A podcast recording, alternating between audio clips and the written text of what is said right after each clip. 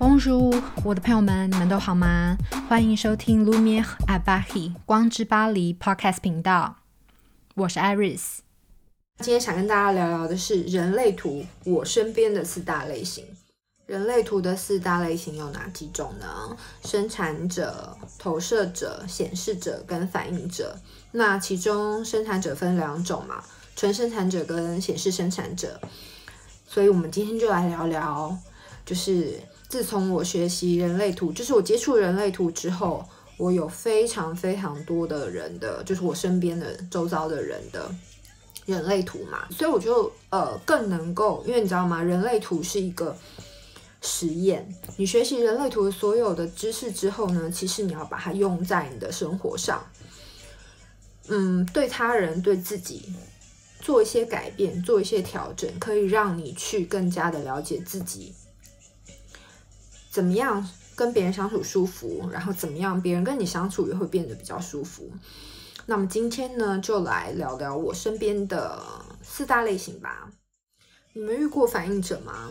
反应者只占全世界不到百分之一的人口，所以基本上你如果能遇到一个反应者，其实还蛮幸运的啦，就是。蛮有趣的，嗯，我遇到的那个反应者呢，其实他是一个我在 dating app 上面遇到的滴滴，因为反映者没有固定的本质嘛，就是他们没有一个固定的样子，所以其实跟跟这个人相处的时候，我会一直感觉到自己被观察，对，对我来说是不太习惯的一个方式，因为我是投射者嘛，所以其实观察别人是。我已经太习惯在做的事情，所以我可以观察到他在观察我，对，就是这样子。因为我觉得反映者的人，他们有意识到自己真的跟什么样的人在一起，就会演出那个样子。所以其实对我来说不是很习惯的是，因为我都看到了这个整个运作的方式，所以嗯，除了不太习惯之外，我也不太，我也不太清楚那个感觉到底是什么，就是一个很奇怪的能量。很空白，所以跟他相处的时候感觉蛮奇怪的，就是，嗯，因为他们就是一面镜子，所以你只能不停的从他们身上去反映到你自己的能量。所以当你的能量很平稳的时候，对方也很平稳。然后，但是你又知道那不是真正的他的那种感觉，就是蛮奇怪的。对，就是我对反映者唯一一个反映者的感觉这样子。显示者，显示者只有占全世界百分之八。然后呢，我身边也蛮多显示者的，我姐姐、我爸爸都是显示者。显示者他们真的天生就是自带气场啊，但是他们的天生自带气场对我来说就是没有用，因为我是个投射者嘛，所以基本上，呃，他们那种天生霸气，然后。呃，自带光芒的那个气场对我来说，我不觉得可怕，所以其实我也不会被他们就是压制。对，嗯，可是我觉得真的蛮多，就是当一个显示者，他们好好使用他们的能量的时候，真的是可以控制全场。我觉得这是一个蛮厉害的地方，然后也很容易变成，呃，怎么讲？像我爸就是大家的大哥，然后我姐就是。像一个教主一样的感觉，对，所以呢，我觉得显示者哦，他们真的是，真的是要好好的让自己懂得告知，生活就会过得很舒服诶。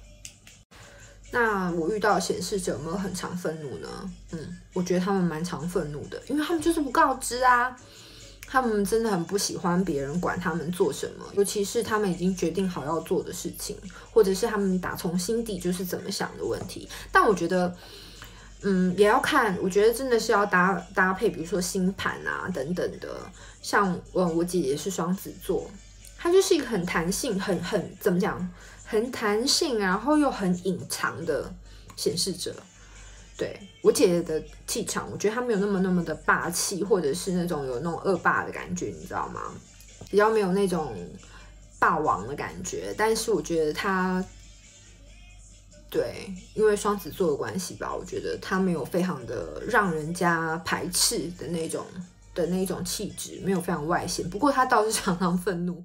那像我身边的显示者，嗯，他们的确有非常隐性的愤怒，就他们愤怒不是非常外显的，因为你知道他们真的是不太习惯跟别人报备说他们在干嘛，他们要干嘛。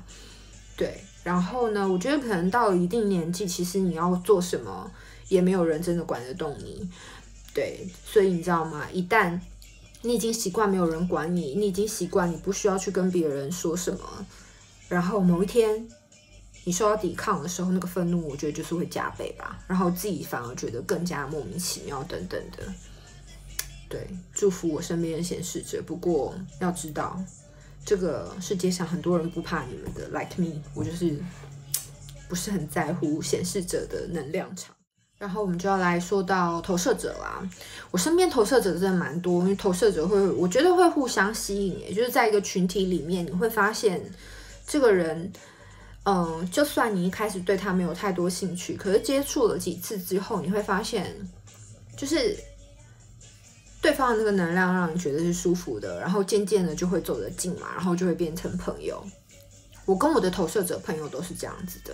然后当然也有投射者约会对象啊，的确有一些人在流传，你知道市面上有一些解读师在流传，投射者都长得比较美或比较帅，因为他们呃什么不，他们自带光芒啊，没有办法不被看到等等的。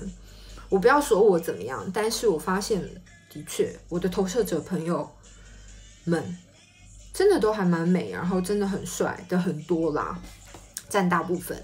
所以我觉得投射者真的有一个，嗯，气质，可能是到了一定的人生阶段吧。我目前遇到投射者们，大家都是非常的满足于自己现在生活，然后，嗯，好好的做自己想做的事情。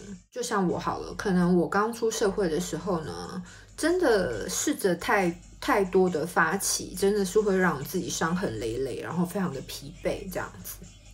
所以久了，开始让自己放松一点，真的生活就过得很好啦。我发现我身边的投射者们也大部分都是这样，因为你知道，有时候真的是会，嗯，报复，就是怀着满腔热血，然后被泼的全身就是都是水这样子。嗯，所以呢。投射者真的是只要好好找到一个喜欢的事情，然后专注在那个部分就可以了。但是最苦的，我觉得不，我最我觉得最苦的部分就是，当你还没有找到你真心喜欢做的事情的时候，那种不安全感啊，真的蛮可怕的。最后就是人类图里面占最多百分比的生产者们啦。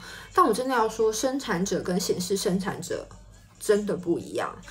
我觉得就是你知道吗？生产者啊，他们就是适合，就是我上课有上过，有有有听过，就是说生产者他们就是适合收尾，显示生产者适合起头，因为呢，一个没耐心，一个比较慢。对我来说真的是这样子。我的生产者朋友们呢，他们的确都非常的细心，大部分是一分人，然后他们也知道自己在干嘛，想到什么他们会计划的非常的周全，然后之后再去进行。然后，但是他们从开始到结束的这个计划呢，是非常非常长的。然后，因为非常的 很很很很很怎么样，很很很慎重。所以呢，时间就会多拖的比较长一点。然后呢，我的显示生产的朋友，大部分都是很急，然后比较毛躁，然后对聪明，对。不过呢，就是因为毛毛躁跟聪明，你知道吗？这个东西放在一起的时候，就会觉得他们考虑的有时候不是那么的长远，或者是说考虑太多等等的。对，所以我觉得。性子急不急，可以大概去分一下，嗯，显示生产者跟生产者的差别，对。然后呢，我也觉得生产者们啊，真的是给，应该说给我啦，给投射者压力很大哎，对，因为有时候呢，遇到一些人，他们真的是会想要把他们的做法、他们的观念、他们的他们认为是什么就是什么，然后。不太能够去，比较难啦，比较难去接受哇，就是这世界上有人不工作啊，这世界上有人就好像很懒啊，什么等等，或比较慢啊，等等的。就是比较我觉得比较难互相理解的地方啦。不过呢，又说回来我的感情，当然啦，在谈谈过一些感情时候，你真的很容易遇到生产者的男朋友。我真的还蛮多，蛮多任男朋友是，蛮多任交往的对象是生产者的，真的让我非常疲惫。就是我睡也没有办法睡好，然后。嗯，工作呢，他们的确，我觉得我是很受、很很被在关系里面很被支持的啦。可是就是莫名的压力很大，可能是我的根部中心全空白吧，一个闸门都没有的关系，所以又是那种有荐骨压力，然后又有根部中心的压力的时候，我真的没有办法。所以我觉得可能也是因为这样，所以我现在单身这么快乐。然后我也遇过，我好像没有遇过显示者的男朋友，对，没有。